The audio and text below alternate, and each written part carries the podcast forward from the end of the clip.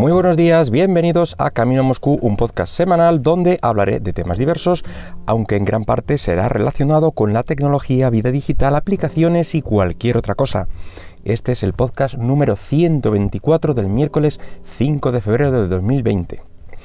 Y vamos a confirmar lo que comentábamos la semana pasada del Pocophone X2, que básicamente, bueno, pues va a ser un Redmi K30 Em, y esto significa pues cuatro cámaras traseras, dos frontales, eh, conectividad NFC, eh, un Snapdragon 730G. En la pantalla, por otro lado, pues perdemos el notch. Em, tendremos una pantalla perforada en un lateral, una esquina lateral superior para la doble cámara frontal de la que hablábamos. Y además va a ser una pantalla de 120 Hz.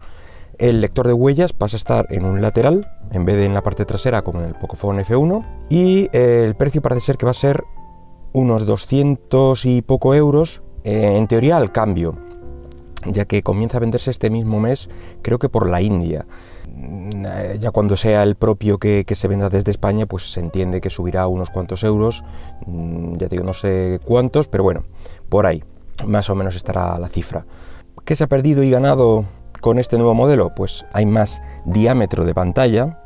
Como digo, no hay notch y la pantalla está perforada, hay mayor refresco en la pantalla, un micro de gama media en vez de uno de gama alta.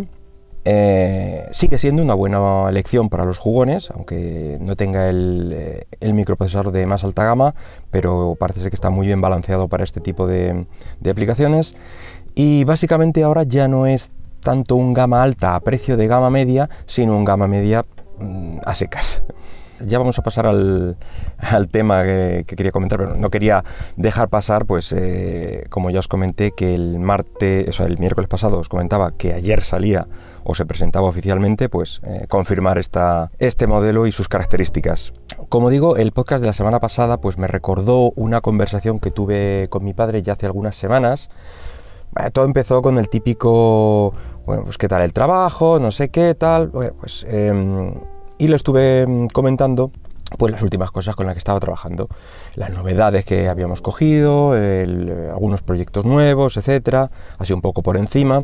Y bueno, pues salieron términos como framework, mm, el modelo vista controlador, etcétera. Bueno, hay que aclarar primero que el perfil de mi padre podría ser de usuario o usuario avanzado. Mm, siempre ha estado interesado en la tecnología, desde que yo tengo uso de razón y, bueno, en la informática prácticamente desde sus inicios. Y una vez aclarado este, este tema, eh, aparte de tener que explicar los términos que he dicho, bueno, pues salió algo que la verdad es que me, resultó curioso y no, me, no me, había parado a pensar hasta ese preciso momento. Y es que, eh, yéndonos al pasado, pues yo empecé la carrera de Ingeniería Técnica Informática en el 96, que dicho así parece una eternidad.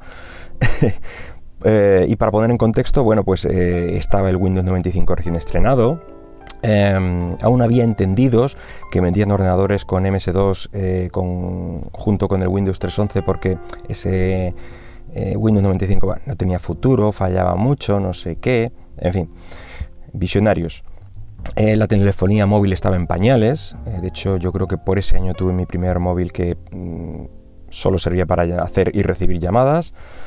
Bueno, ya una vez puestos un poco en situación, eh, resulta que todas las prácticas que hice para bueno, pues todas las asignaturas o prácticamente todas eh, de la carrera, todos los programas después también que desarrollé por mi cuenta, pues los hice en diferentes entornos y lenguajes, pero lo que tienen en común es que todo eran eh, programas nativos, o bien Windows o bien en algún caso pues algún Linux hubo que hacer, o algo para Linux. En cambio, toda mi carrera laboral, exceptuando mm, lo primero que hice, que sí que estuvo hecho en C, bueno, un, eh, robot que, hemos dicho así, parece algo más, bueno, un programa que interpretaba eh, textos, por así decirlo, recogía cadenas y los enviaba, los enviaba por, eh, por una comunicación a otro servidor, pero bueno, estaba hecho en C y eh, se, compilaba y se ejecutaba en un, en un ordenador. Como digo, en cambio, excepto ese punto primero, pues el resto ha sido tecnologías de web. algo que, bueno, pues me sorprendió y no me había parado a pensar desde ese momento. Al haber estado desde el principio, pues trabajando en esta tecnología y fuera de lo que era la, alternativa esta de, bueno, pues programas compilados, eh, no sé, me parece que todo eso, o que todo debe ser así. Aplicaciones en un servidor remoto al que accedes a través de, un navegador. Y es eh, curioso, pero es algo para lo que no nos prepararon en la carrera, como tantísimas otras cosas que después me he encontrado que la carrera está muy bien, te prepara en ciertas cosas, pero te deja mm, un poco descolgado en tantísimas otras. Pero bueno, este es otro tema que no sé si abordaremos. Si os interesa saber algo de esto, bueno, pues nada, comentármelo y ya está. Realmente donde vivo yo, mm, creo que hay pocos sitios donde se desarrollen aplicaciones eh, de forma nativa, exceptuando quizá eh, alguna aplicación muy concreta para, pero ya para dispositivos móviles. Lo de mm, hacer aplicaciones Windows eh, y Mac mm, yo creo que ya se lleva muy poco. Y extrapolando, bueno, pues presupongo que salvo cuatro empresas muy concretas, trabajando o bien en industrias o para industrias muy concretas, o manteniendo un software prehistórico, que también puede darse, tengo algún compañero que está en esta situación, eh, supongo que casi todos los desarrolladores nos hemos mudado a este tipo de, desarrollos. La verdad es que es donde parece que está el futuro y bueno, pues todos tendemos a él. Y aquí, bueno, pues una vez que le estuve comentando el tema y tal, aquí fue donde mi padre comenzó a, bueno, pues hacer cábalas y yo le pintaba un futuro, bueno, a medio plazo con, con gran parte de las aplicaciones en la nube, con, bueno, salvo unos pocos escenarios, pero para cualquier otra app, mm, pues las, las aplicaciones web y le comentaba bueno, pues las ventajas que tenía, la ubicuidad, la independencia del hardware. Eh, de hecho, aplicaciones que en un primer momento puedes pensar que son complicadas de, tener eh, en, la nube, pues ya estamos viendo las primeras, eh, las primeras versiones online, vamos, web, y están bastante bien editores de imágenes o incluso de vídeo que están trabajando de esta manera y, no lo hacen mal. Yo he probado alguna y, no lo hacen mal.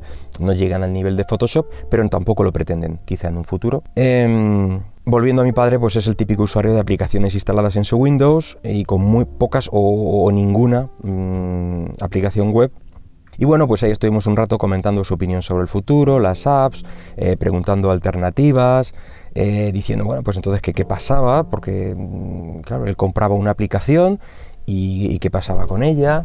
O a partir de entonces, claro, si eran online que pagabas una, una cuenta y claro, ya le tuve que hablar pues del tema de las suscripciones, que tantas veces hemos hablado por aquí. Y, qué era lo que tendíamos. No digo que sea lo, bueno o a lo que tengamos tender, pero el mercado va por ahí y al final si no encuentras ninguna buena aplicación para instalar eh, y le ves las ventajas a, la aplicación web, pues eh, todo va a tender ahí. Eh, yo sigo siendo un poco de, esa opinión. este tipo de, aplicaciones en la nube, bueno, pues nos liberan del hardware de alguna forma, que en mi opinión es la, mayor ventaja que, que dan ya que no necesitas de un equipo en concreto para seguir trabajando. Por poner un ejemplo, mm, pues yo puedo empezar las notas para este mismo podcast en el ordenador, eh, seguir si hace falta eh, en la tablet un poco más tarde y luego ir consultándolas desde el móvil como es el caso este, en este momento. También es verdad que en cierto modo, bueno, pues pueden llegar a abaratar el, hardware ya que no necesitas un, ordenador puntero para, ejecutar. Sí que ahora estamos necesitando conexiones mejores, con lo cual no sé si sale rentable el, cambio, pero el caso es que ya no hacen falta el último ordenador, mm, pero prácticamente los ordenadores que venden de stock medio baratos ya traen bueno, una cantidad de RAM decente, un micro bastante solvente para este tipo de tareas, en fin, a eso me refiero con que sea barata. casi cualquier equipo pues eh, puede ejecutar este tipo de aplicaciones y tener pues las que nos hagan falta. Eh, como digo, sí que nos obligan a tener una conexión continua, aunque se están trabajando mm, en soluciones híbridas, bueno, con el cacheo de datos en local, eh, para poder trabajar de forma puntual con conexión cuando hace falta, sincronización, digamos, con servidores y bloquear estos datos, o bien si perdemos temporalmente la conexión sin perder el trabajo que, has realizado, como pueden trabajar pues tantas eh, aplicaciones del móvil eh, de esta misma forma. Pues así también se está intentando trabajar en algunas aplicaciones web. En fin, que mm, bueno, quería comentar esto con vosotros Y si en estos momentos estáis estudiando algo relacionado con la tecnología, como puede ser eh, la informática, como fue mi caso, bueno, pues eh, puede que cuando accedáis al mercado laboral no sea exactamente de la misma forma en que lo estéis estudiando y tendréis que adaptaros a lo que se solicite de, vosotros. Y bueno, nada más por hoy. Espero que el podcast haya sido de tu agrado. Y si lo deseas, puedes dejarme algún comentario por Twitter en arroba camino Moscú. Venga, hasta luego.